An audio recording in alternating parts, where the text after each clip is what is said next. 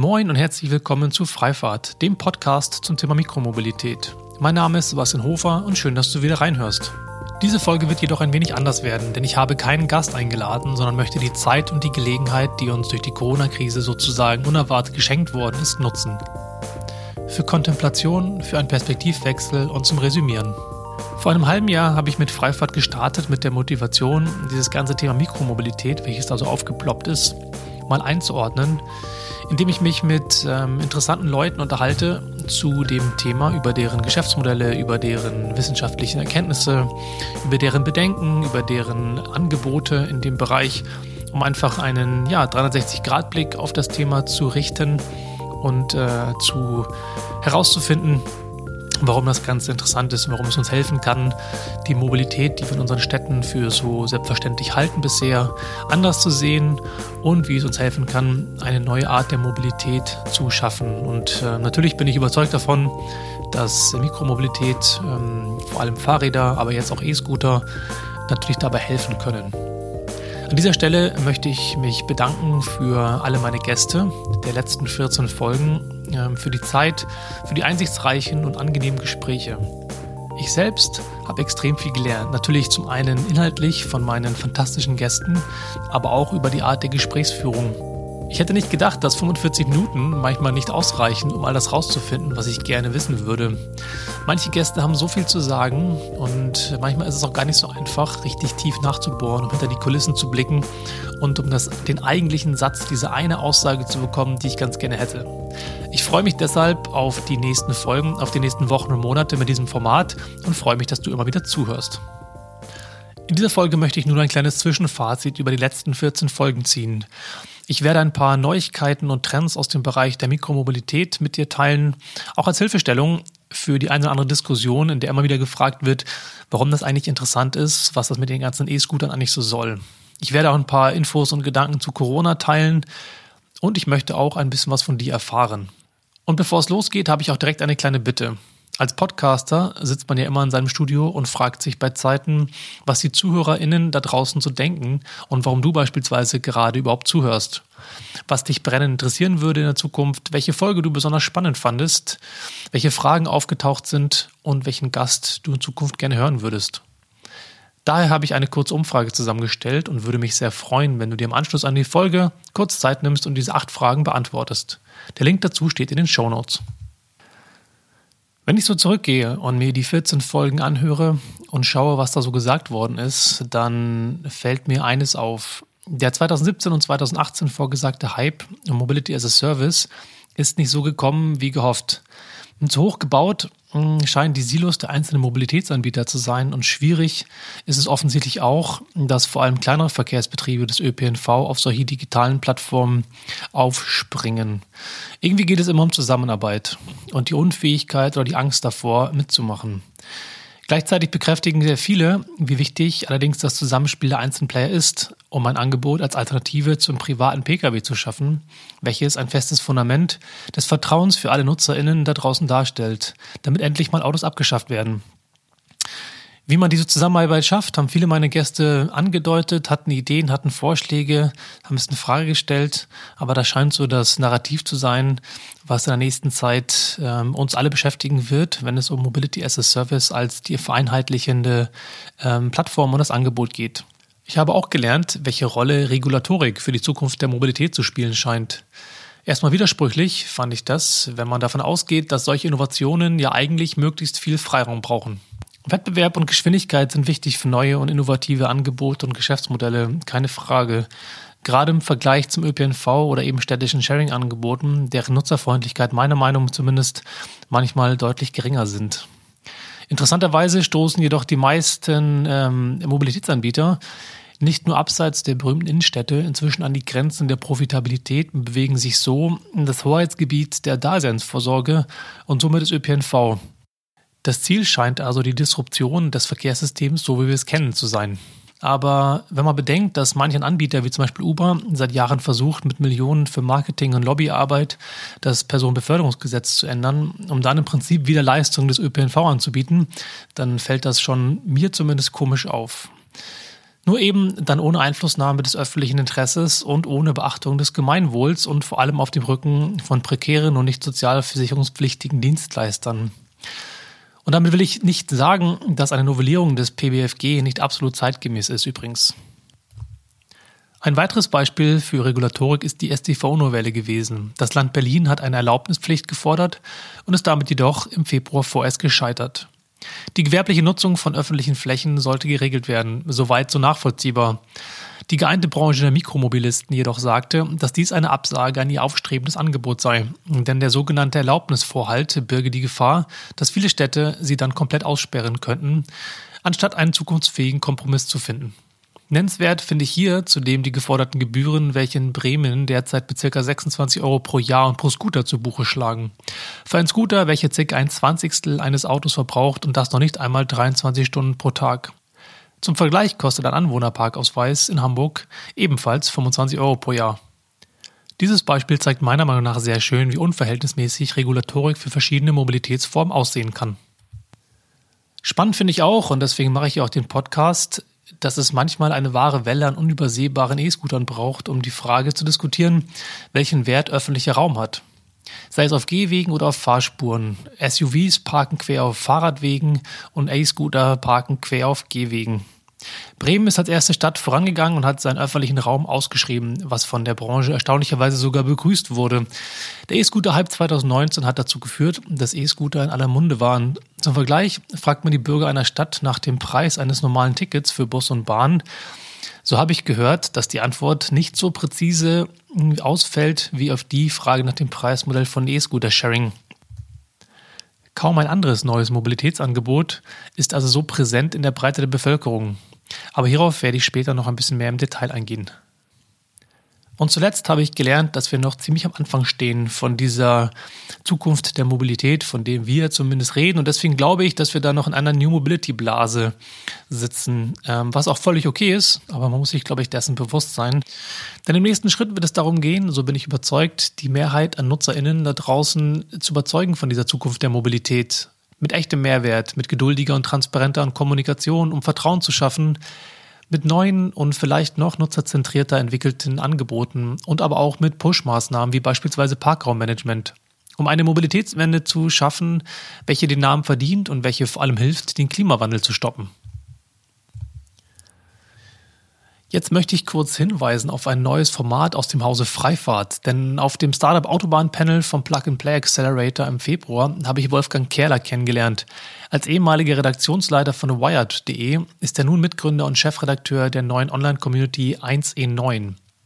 1E9, das ist ein Zuhause für Zukunftsoptimisten, die mit neuen Technologien und Ideen die Zukunft gestalten wollen. 1C9 besteht aus einer Community, einem digitalen Magazin und Events. Der Link dazu ist ebenfalls in den Show Notes. Wir haben uns direkt super verstanden und dann kurzerhand beschlossen, dass ich mich dort mal an eine, eine Kolumne heranwage, die ich schon seit längerem im Kopf hatte. Das ist insofern eine schöne Gelegenheit für mich, da ich den Podcast ja gestartet habe, um eben mit anderen zu sprechen, anstatt meine eigene Sicht zu stark in den Vordergrund zu rücken. Nun greife ich mir aus meinen Podcast-Folgen den einen oder anderen Standpunkt meiner Gäste heraus und verknüpfe sie mit anderen Folgen und gebe natürlich meinen eigenen Senf dazu. Am herausforderndsten dabei ist, und das macht mir tatsächlich gleichzeitig auch am meisten Spaß, dass man in so einem Format gezwungen ist, seine Botschaft kurz und nachvollziehbar zu formulieren. Ich freue mich, wenn du mal reinlesen würdest bei 1C9 und das Schöne daran ist, dass man bei dieser Community auch direkt mitdiskutieren kann. Der Link ist wie gesagt in den Show Notes. Kommen wir zu Corona und wie diese Pandemie die Verkehrswende entweder stoppen oder beflügeln wird. Horace Dediu, der Meisteranalyst der Mikromobilität, geht in seinem neuesten Artikel auf das Thema Resilienz ein und darauf, wie Städte und damit verbunden die Idee der Kollaboration in der Geschichte den Menschen sowohl Fortschritt als auch Überleben gesichert haben. Er bezieht sich damit auf das, was Nassim Nicholas Taleb als Antifragilität von Systemen definiert. Das bedeutet, dass ein antifragiles System, wenn es belastet wird, nicht nur widerstandsfähig oder robust ist, sondern paradoxerweise sogar nach Einbruch gedeihen kann. Matthias Hawks vom Zukunftsinstitut bestätigt in einem vielgeteilten Artikel, dass viele in der Corona-Krise erstaunlicherweise genau diese Erfahrung des Copings machen. Aus einem massiven Kontrollverlust werde plötzlich ein regelrechter Rausch des Positiven. Nach einer Zeit der Fassungslosigkeit und Angst entstehe eine innere Kraft. Die Welt endet. Aber in der Erfahrung, dass wir immer noch da sind, entstehe eine Art Neusein im Inneren, so sagt er. Auf der anderen Seite dieser optimistischen Zukunftsbilder stehen die harten Zahlen des IFO in München. Das Institut für Wirtschaftsforschung prognostiziert, dass je nach Szenario die Wirtschaft um 7,2 bis 20,6 Prozentpunkte schrumpfen wird. Das entspricht Kosten von 255 bis 729 Milliarden Euro. Wir befinden uns an einem lange nicht mehr dagewesenen transformativen Moment. Strukturen brechen auf und wollen in der Post-Corona-Zeit wieder neu zusammengefügt oder sogar neu geschaffen werden. Natürlich ist das auch ein gefundenes Fressen für so manche Interessenspolitik, denn die Weichen, die wir im Anschluss stellen werden, folgen keinem Automatismus. So manch einer bläst schon ins Horn, dass das Auto das einzig wahre Quarantänemobil sei, und Populisten aller Couleur nutzen die Angst und Unwissenheit, um das Narrativ der Fremdenfeindlichkeit zu stärken. Ich möchte an dieser Stelle daher eindringlich dafür plädieren, dass wir diese Gelegenheit der Transformation nicht denen überlassen, denen das Gemeinwohl und der Klimawandel scheißegal sind. Wenn man nun direkt mal einen Schritt zurückgeht und reinzoomt ins Hier und Jetzt, zeichnet sich ein etwas widersprüchliches Bild. Auf der einen Seite ist die Luftqualität nie besser gewesen. Die CO2-Emissionen in China sind immerhin um 25 Prozent gesunken und somit ist aller Grund für Optimismus, dass diese Corona-Krise vielleicht ein Aufwachen in Richtung einer klimafreundlicheren Mobilität ermöglicht. Gleichzeitig sind viele Mobilitätsanbieter, allen voran aus dem Bereich der Mikromobilität, wirtschaftlich bedroht. Irgendwie paradox, denn Fahrräder oder eben E-Scooter sind dieser Tage ja das sicherste Fortbewegungsmittel. Aber wenn die Betriebskosten hoch sind und gleichzeitig der Großteil der Bevölkerung richtigerweise zu Hause bleiben muss, bringt auch dieser Vorteil nichts. Jetzt heißt es, wer hat den längsten Atem? Bird und Lime, die beiden Pioniere und größten Player aus Amerika, haben ihren Betrieb komplett in Europa eingestellt. Im Januar hatte Lime laut Bloomberg noch 50 Millionen Dollar in Cash mit einer monatlichen Burnrate von ca. 22 Millionen US-Dollar und unter Berücksichtigung der Umsätze hätte Lime offenbar noch eine Überlebensdauer von zwölf Wochen, bis ihnen das Geld ausgeht. Es könnte also schneller vorbei sein mit den E-Scootern, die quer auf Gehwegen stehen und liegen, als uns das lieb ist. Grundsätzlich sind die Flotten massiv reduziert und teilweise komplett eingestellt, wie zum Beispiel in Italien, Frankreich, Spanien, der Schweiz oder in Österreich. Verschiedene Anbieter geben sich aber Mühe, ihr Bestes zu tun in dieser Zeit und gehen aktiv auf Städte und ÖPNV zu, um zu besprechen, wie sie ihr Angebot möglichst sinnvoll einsetzen können, solange sie noch eine reduzierte Flotte anbieten können. Voi beispielsweise stellt ihre E-Scooter in die Nähe von medizinischen Einrichtungen ab wenn man die zusätzlichen Kosten durch das Rebalancing in solch wirtschaftlich schweren Zeiten bedenkt, halte ich das für eine besonders nennenswerte Initiative. Aber auch dort beispielsweise stellt ihre Fahrzeuge in Turin dem Medikamentenlieferdienst Pharmacure kostenlos zur Verfügung. Im Bereich des Bike-Sharings lässt Nextbike alle NutzerInnen eine halbe Stunde umsonst fahren und Santander Bikes in London bietet den Mitarbeitern des Gesundheitssystems ihre Räder auch kostenlos an. Auch Six Chair und der Ride-Pooling-Dienst Berlkönig von Wir und der BVG in Berlin bieten ihre Fahrten und ihre Services kostenlos für das medizinische Personal an, damit diese zur Arbeit kommen können. Alle Anbieter kommunizieren darüber hinaus sehr aktiv, welche Vorsichtsmaßnahmen sie vor allem in Sachen Desinfektion vornehmen. Wem das nicht reicht, kann ja zusätzlich noch Handschuhe anziehen. Aber so besteht meiner Einschätzung nach eigentlich kein Risiko mehr, weiterhin zu fahren und so wenigstens ein bisschen Umsatz in die Kassen zu spülen. Am Beispiel Bogotá, der kolumbianischen Hauptstadt, kann man sehen, welchen unschätzbaren Wert der Fahrradverkehr in solchen Zeiten haben kann. Um die Ausbreitung von Corona einzudämmen, haben seit dieser Woche Radfahrer eine eigene Spur auf vielen Straßen der Stadt bekommen. Dass selbst in Holland in Sachen Radverkehr noch Luft nach oben ist, beweist wiederum eine anschauliche Analyse des niederländischen Geodatenanbieters DRT Mobility.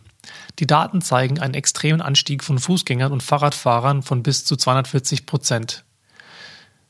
Der Autoverkehr hat stark abgenommen. Die morgendlichen und abendlichen Stoßzeiten sind praktisch verschwunden und die öffentlichen Verkehrsmittel werden praktisch nicht mehr benutzt. Dass diese anderen Mobilitätsangebote einen massiven Einbruch zu verschmerzen haben, bestätigen auch die Zahlen, welches Transit und Citymapper anhand ihrer Nutzaktivität veröffentlicht haben. Sie sind ein gutes Indiz für die Nutzung des ÖPNV und von Sharing-Diensten. Die Zahlen aber sind erschreckend niedrig und zeigen, dass beispielsweise Mailand nur noch 4% Aktivität aufweist. Hamburg liegt bei ca. 15%. Mir bleibt im Anschluss nur zu sagen, dass ich mir bei all den dramatischen Folgen der Corona-Pandemie wünsche, dass wir erkennen, welchen Mehrwert Mikromobilität sowohl für die persönliche Freiheit als auch für die Luftqualität haben kann.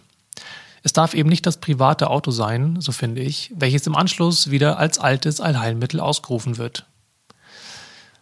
Naja, sämtliche Links zu dem, was ich so erzählt habe, findet ihr in den Show Notes. Um die Laune wieder ein bisschen zu heben, möchte ich noch ein paar positive Entwicklungen im Bereich der Mikromobilität verkünden. In Gesprächen äh, komme ich immer wieder an den Punkt, dass Leute mich fragen, was denn nun so positiv ist an diesem E-Scooter-Hype. Unter Argumente, die Brücke zur Standpunktsicherheit sein können, wollte ich euch ein paar Argumente und Fakten mitgeben. Denn das Potenzial von E-Scootern liegt meiner Auffassung nach vor allem darin, dass es der Tropfen ist, der das Fass der Fahrradpolitik, der Stadtentwicklung und der Hofierung der Automobilindustrie zum Überlaufen bringen kann, sozusagen, indem eine neue und deutlich größere Stimme in der Diskussion vertreten ist.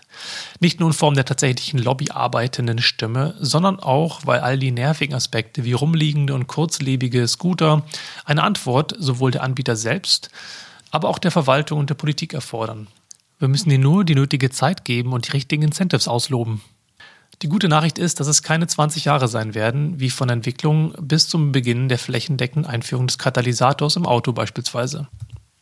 Los geht's mit ein paar interessanten Fakten. Hier beziehe ich mich übrigens auf die Ausarbeitung von Augustin Friedel, mit dem ich mich schon in Folge 3 im Detail unterhalten habe. Ein großes Dankeschön an dieser Stelle für die tolle Analyse. So geht daraus beispielsweise hervor, dass international bereits circa ein Viertel der Autofahrten durch E-Scooter ersetzt werden. Dies beinhaltet einen Anteil von 50 Prozent von Ride-Hailing und Taxifahrten. 41 Prozent der Fahrten ersetzen das zu Fuß gehen. Das klingt erstmal nicht so positiv, sagt aber viel über die Präferenzen, Komfort und Zeitersparnis sowie die Zahlungsbereitschaft der NutzerInnen aus. Zwei Drittel der Nutzer geben in Deutschland an, den Scooter in Kombination mit dem ÖPNV zu nutzen. 15 Prozent der Fahrten starten und enden sogar an Stationen des ÖPNV. Ein Großteil der Nutzer fahren in ihrer eigenen Stadt. Paris hat mit knapp 60 Prozent hier einen deutlich geringen Anteil als beispielsweise Frankfurt mit über 90 Prozent. Dies als Gegenargument oder als Einordnung zu der Behauptung, dass nur Touristen mit E-Scootern fahren würden. Die Quellen kommen hierbei sowohl von Anbietern, aber auch von offizieller Stelle wie aus Portland, Brüssel und der Beratung Nunatak. Es sind noch einige mehr dabei und die findet ihr alle in dem Link, den ich in die Shownotes packe. Zum Abschluss der Folge möchte ich darauf hinweisen, dass du mich ab sofort auch über Steady mit einem kleinen finanziellen Beitrag unterstützen kannst, meinen Podcast weiterhin unabhängig produzieren zu können. Denn als Selbstständige bekommen wir die Corona-Krise ziemlich hart zu spüren. An dieser Stelle schon mal ein großes Dankeschön für jede Unterstützerin und jeden Unterstützer. Den Link dazu findest du selbstverständlich auch in den Show Notes. So, jetzt aber ein weiteres Danke fürs Zuhören. Und bitte denkt daran, dass man meinen Podcast auch abonnieren kann auf iTunes, Spotify und wo es sonst noch Podcasts zu hören gibt. Bei Twitter und Instagram bin ich ebenfalls zu finden und freue mich auch dort über eine Volkschaft oder Nachrichten. Oder eben wie gesagt bei 1C9 zum Diskutieren und Nachlesen meiner Kolumne. Bis zum nächsten Mal. Bleibt zu Hause und bleibt gesund. Und wenn es sein muss, gute Fahrt und lasst die Haare wehen.